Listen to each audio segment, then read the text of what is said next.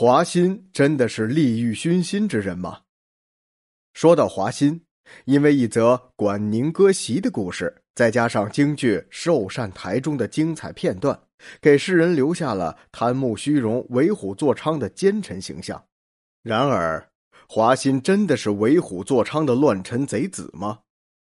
在《世说新语·德行》中记载，管宁、华歆共园中除菜，见地有片金，管挥除与瓦石不易，华捉而智去之。又常同席读书，有成宣冕者过门，宁读如故，心废书出看。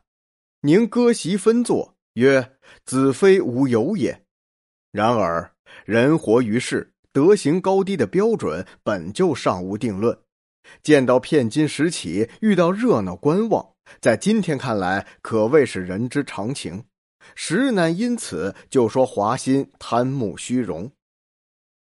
在京剧《寿善台》中，献帝刘协挂白须，着素衣，手捧玉玺，满怀亡国之痛，唱腔凄惨，可太尉华歆。金冠玉带，翎羽高挑，暗箭逼地，挥来势去，一副奸臣的模样。正是这副盛气凌人、气焰嚣张的奸邪模样，使得华歆被世人认定为助魏篡汉、助纣为虐的千古罪人。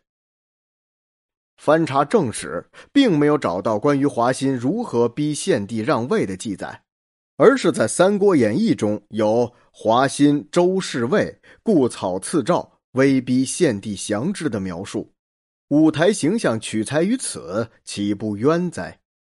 事实上，《三国志注引《华侨谱序》时说，华歆在曹丕受献帝禅位时，并非气焰嚣张，而是面露忧色。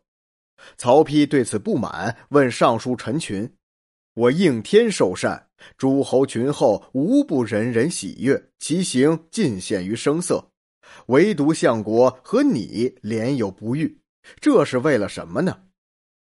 陈群答曰：“臣与相国曾为汉朝之臣，内心虽为陛下感到喜悦，但在义理上，臣等的神色实应畏惧，甚至憎恨陛下才对。”听了这些话，曹丕才打消了疑虑。华歆归附曹操以后，曾任议郎、尚书、侍中、尚书令。赤壁之战时任军师。曹丕即位后拜相国，一路官运亨通，并非是趋炎附势，而是因为华歆在这乱世之中是不可多得的治世之才。他主张重农非战，重视文德教化。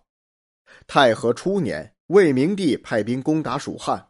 华歆上书坚决反对，并指出：为国者以民为基，民以衣食为本，应该先治理好本国的事务，以征伐为后事。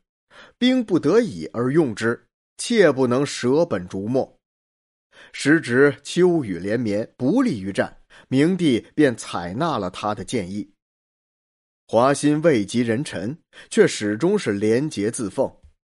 当年他受曹操征召将行，宾客旧人送之者千余人，赠仪数百金。华歆推辞不过，就暗自在礼品上做好记号，事后一一送还。魏文帝时，华歆官拜相国，但心素清贫，禄赐以赈失亲戚故人，亲无单食之处。华歆无论是在做人还是在做官方面，都并非大奸大恶，一切的骂名皆是因为参与了汉禅位于魏的改朝换代而易其主。史书《三国志·武帝传》注引《曹瞒传》中的记载，皇后服氏曾写信给父亲伏完，言及曹操残逼之状，并另密图之。此事泄露后，曹操大怒，派华歆勒兵入宫。